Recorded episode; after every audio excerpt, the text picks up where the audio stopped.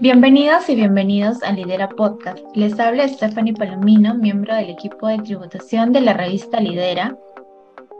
Y Denis Pérez, miembro del equipo de tributación de la revista Lidera. En este episodio conversaremos con Víctor Cruzado, gerente de Pride, sobre el tema tributación de las rentas obtenidas por influencers y alternativas para incentivar su formalización. Antes de iniciar este podcast, Víctor, es un gusto tenerlo con nosotros y muchas gracias por aceptar nuestra invitación. Buenas tardes con todos. Muchas gracias a ustedes más bien por haberme invitado y poder compartir unos minutos con ustedes respecto a este tema. Para iniciar con las preguntas, eh, comentar ¿no? de que durante pandemia se popularizó el uso de las redes sociales y los creadores de contenido han sido un boom. En este sentido, a, propósito del informe de SUNAT número 44 del 2022, se cataloga a estas personas generadoras de renta de tercera categoría. ¿Nos podría comentar qué se busca con este informe y qué opinión tiene al respecto? Y si existe una disposición complementaria sobre este tema. Claro, ya, agradezco la, pregunta y voy a empezar contestando la última de ellas. En realidad este tema no es nuevo. Eh, si nosotros recordamos eh, el antecedente, los antecedentes que tenemos respecto al caso, y el primero de ellos no es de influencers, no está vinculado al tema de economía digital, sino que básicamente eh, es acerca de un informe que emitió SUNAP, y la memoria no me falla, en 2014 o 15, en el cual se discutía, por ejemplo, si los chicos de estos reality que participan en los programas de combate, de combate y esto es guerra, deberían tributar por los auspicios que recibían, por los obsequios que recibían, y, la, y considerando que estos chicos muchas veces hacían publicidad a diferentes empresas. Lo que se definió es en esa ocasión que efectivamente tenían que, que tributar y este, se armó un tema publicitario, inicialmente la administración tributaria notificó a algunos de estos chicos y posteriormente muchos de ellos se acogieron voluntariamente a pagar sus impuestos. Después tuvimos, eh, tenemos otro antecedente, eh, que es la resolución del Tribunal Fiscal del año 2017, la 9934 de la Sala 5. En esta resolución se discute el caso de una persona natural que permitía a una empresa eh, coloque publicidad en su página web. Entonces, la administración tributaria consideraba que esto era renta de tercera categoría, el caso llega al Tribunal Fiscal y el Tribunal Fiscal sostiene en el 2017, en esta resolución 9934 de la Sala 5, que efectivamente esto calificaba como rentas de tercera categoría. La administración revisó los contratos cesión del bien intangible, el cual, el cual involucró una serie de explotación de, un, la explotación de capital, de estructura, había infraestructura que estaba, que por medio de cosas se manejaba la página web, entonces había no solamente las rentas de capital, sino que también había rentas de trabajo. Entonces concluyó que en aplicación del artículo 28 de la ley del impuesto a la renta, esto calificaba como renta de tercera categoría. Entonces, este tema de los influencers en realidad no es un tema nuevo. Ya hemos tenido antecedentes y el más cercano es esta del 2010, esta, resolución de una fiscal del 2017. Y lo que ha, buscado la administración tributaria, básicamente con eso, es establecer claramente cuál es su posición respecto a este tema. Y para la administración tributaria, estos señores constituyen renta de tercera categoría. Eh, recordemos que actualmente los, los, los, influencers, muchos de estos señores, no están tributando, eh, no están tributando, o, o, son mínimo la cantidad de, la, cantidad de influencia que están tributando. Entonces, lo que la administración tributaria ha considerado, creo yo, es un poco dar la voz de alerta. Es decir, señores, ¿sabe qué? Señores influencers, ojo, ustedes tienen que tributar y tienen que tributar eh, por renta de tercera categoría hay especialistas que sostienen que no necesariamente es tercera, sino que podría ser cuarta. Eso habría que analizarlo eh, caso por caso, ¿no?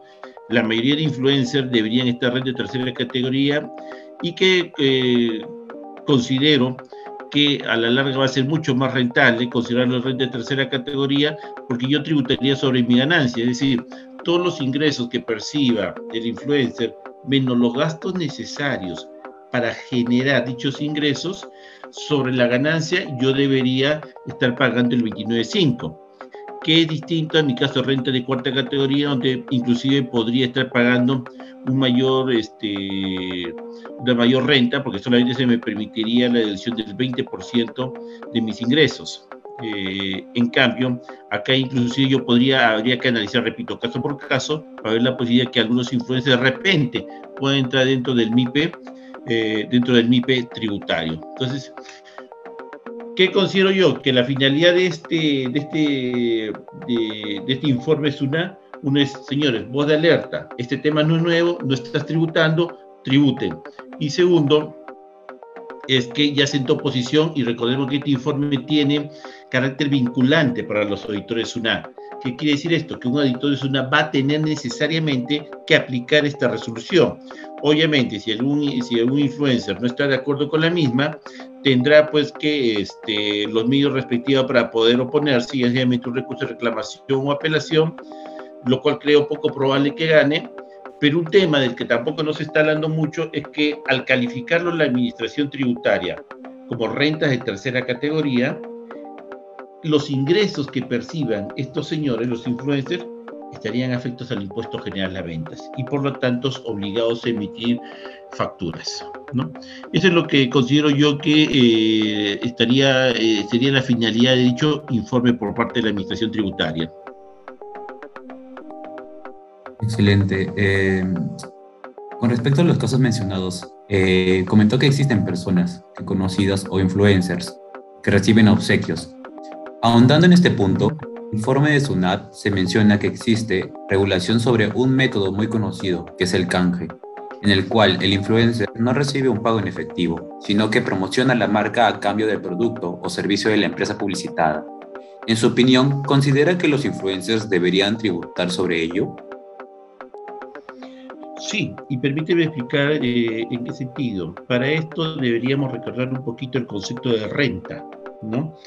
Sea, si nosotros revisamos nuestra, nuestra legislación, la ley del impuesto a la renta establece que eh, se va a considerar renta todo aquel ingreso que sea proveniente, que sea tenga periódico, que sea de, que sea un ingreso producto periódico y que tales ingresos pueden, eh, provengan de operaciones con terceros. Entonces, el hecho que nos den, que le den a los influencers un obsequio cumple con los requisitos. Y si lo queremos ver desde el punto de vista doctrinario, recordemos que ya hace más de 40 años Roque García Mullín señaló que bajo la teoría de flujo de riqueza se tiene que grabar con impuesto a la renta todos los ingresos que obtenga una, una, persona, ya sea en efectivo o ya sea en especies. En este caso, si lo que está ocurriendo es que una empresa le da a un influencer un determinado bien a cambio por canje de publicidad, lo que está viendo es una transacción comercial. Entonces, lo que debería, lo que está ocurriendo es que el influencer debería emitir su respectivo comprobante de pago.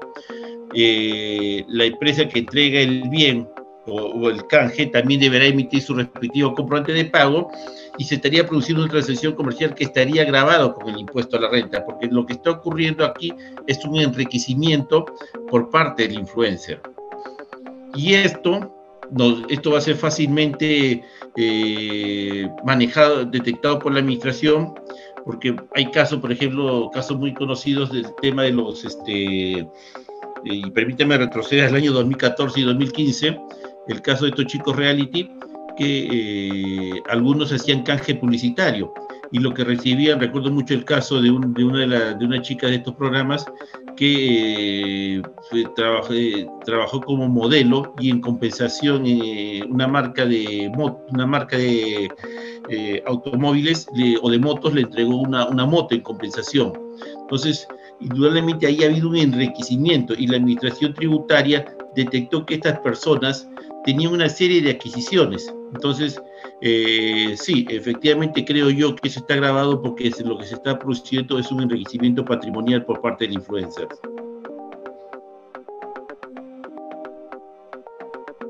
Bien, como señala, hay, hay, diversos casos de enriquecimiento que se comprueban en los influencers. En este sentido, la, la, consulta es qué herramientas emplea la SUNAT para verificar esto, para detectar si un creador de contenido está pagando o no sus impuestos.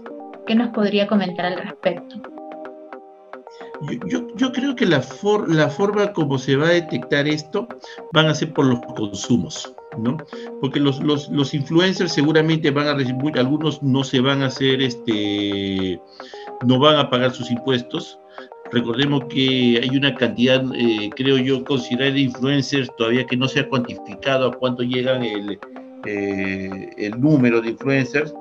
Eh, se considera la administración tributaria ha tenido unas reuniones con aproximadamente un poco más de 200 influencers, en lo cual les ha explicado el alcance de la norma. Sin embargo, creo yo que la administración esto se trae tanto por los consumos. Por ejemplo, hay influencers que compran este, vehículos. Pues señor, si tú has comprado un vehículo, ¿de dónde, salió los, ¿de dónde salieron los recursos para comprar estos vehículos si tú no me estás declarando ingresos? O adquieren propiedades, puede ser que hayan adquirido una casa. Entonces, la información que remite registros públicos a la administración tributaria, ahí pueden obtener efectivamente que este señor ha adquirido una casa y no ha sido, y, con qué dinero, de dónde ha obtenido los recursos, o el mismo notario, la declaración jurada que emiten los notarios, donde le declaran a la administración, a la administración tributaria todas las transacciones que ellos han participado, ahí van a poder detectar la administración tributaria efectivamente que ha habido una transferencia de propiedad y entonces el señor que adquirió el inmueble, que puede ser un influencer, ¿por qué lo ha cancelado si no me ha declarado ingresos? O los movimientos bancarios a través del ITF, ¿no? A través del ITF se, podría, se podría detectar también los distintos movimientos bancarios. Hay señores que están recibiendo ingresos, tienen depósitos, pero no me están, este, no me están declarando ingresos igual, si fue, y repito, si fuese bienes muertos, si bienes, si en lugar de ser dinero efectivo, fuesen bienes, en este caso ocurriría la misma lógica, es decir, oiga señor, si a, si usted le han, le han otorgado por, eh, por, hacer policía un vehículo, ¿de dónde está? Y usted y ese, ese vehículo tiene que, tiene, que ser tiene que ser inscrito a su nombre, de dónde sacó la plata o cómo ha conseguido ese vehículo. Ahí tendrá que explicar que ha sido mediante canje a la administración tributaria. Entonces, sí, la administración tiene herramientas, tiene el ITF, tiene la, tiene la declaración de los notarios, tiene la información que le remite registros públicos. Entonces, sí, efectivamente, creo que la administración hoy en día, con la, base tecnológica y con la información que tiene, puede en este momento detectar omisiones en el pago de impuestos por parte de los, de los influencers. Claro. Es necesario que se realice una explicación a detalle sobre ciertos ingresos. Eh, por otro lado, eh, en España se presentó el caso de uno de los youtubers e influencers más famosos del mundo, llamado Rubius, eh, quien dejó su tierra natal para radicar en Andorra, donde se pagan menos impuestos. en el caso peruano, en su opinión, ¿qué medidas cree que deben implementarse para evitar estos casos e incentivar su formalización? Es muy interesante el caso que tocas, porque no fue el único caso que, de, personas o influencers que fueron a Andorra, ¿no? Eh, recordemos que España tiene una norma, que también la tenemos en Perú, que establece que para considerarse domiciliado en España, tiene que permanecer en territorio español no más allá de 183 días. Es decir, si uno permanece, si uno permanece más de hasta 183 días en España, se considera domiciliado en España yo tendría que estar menos tiempo de eso. Que son los 183 días, son mis 365 días del año más un día. Entonces, la misma norma tenemos en Perú y muy probablemente, bueno, un peruano si da Andorra podría irse a Panamá, con lo cual no pago impuestos, ¿no? Y la administración no tendría forma como exigirme en la medida que yo no esté más de 183 días en el Perú. Yo podría venir en plazos que no excedan los 183 días, a visitar a mi familia, estar en el Perú, pero tendría que estar los 183 días exactamente en Panamá, de tal manera que la administración no me, no me cobre. ¿Qué hacer? Ante esta situación, ¿qué podría hacer la administración? Bueno, habría que modificar las normas y de repente copiar algunos ejemplos extranjeros que en otros que se ha dado en otros países. Uno de ellos, por ejemplo, podría ser, eh, señor, usted radica más de 183 días en, en Panamá, podríamos establecer un supuesto que la medida que este señor tenga un auto y tenga un caso en el Perú, se va a considerar domiciliada. Entonces, con eso estaríamos obligando a los señores a que tengan que desprenderse ya sea de su casa o de sus bienes. Podría ser, podría ser un mecanismo para tratar de evitar que esto ocurra. O como sucede en otros países. En, en otros países yo puedo irme más de 183 días eh, fuera, fuera, fuera de mi país, pero la legislación de estos países establece que el domicilio tributario no se pierde, se pierde recién después de cuatro años de, haberme, eh, de haber salido del país. Caso de Estados Unidos, por ejemplo. Entonces, yo podría establecer el Perú, pero esto realmente demarcaría toda una modificación tributaria, establecer que no puede que yo puedo estar en Panamá, por dar un ejemplo, por 183 días pero recién perdería mi condición de domiciliado después de cuatro años. Habría que hacer un análisis más profundo qué, qué tan beneficioso puede ser este tema, más aún considerando eh, qué tan significativo puede ser el nivel de recaudación eh, de los influencers. ¿Cuánto podríamos recaudar a eh, por recaudación por los influencers y si se hace necesario hacer estos cambios legislativos? Yo me inclinaría por la primera alternativa, es decir, tienes bienes en Perú, ok, tienes casa, tienes autos, no, yo eh, consideraría que modificar la ley de renta en ese sentido es más fácil y establecer que este señor sigue siendo domiciliado en Perú. Son los mecanismos que podría sugerir dada la experiencia en otros países.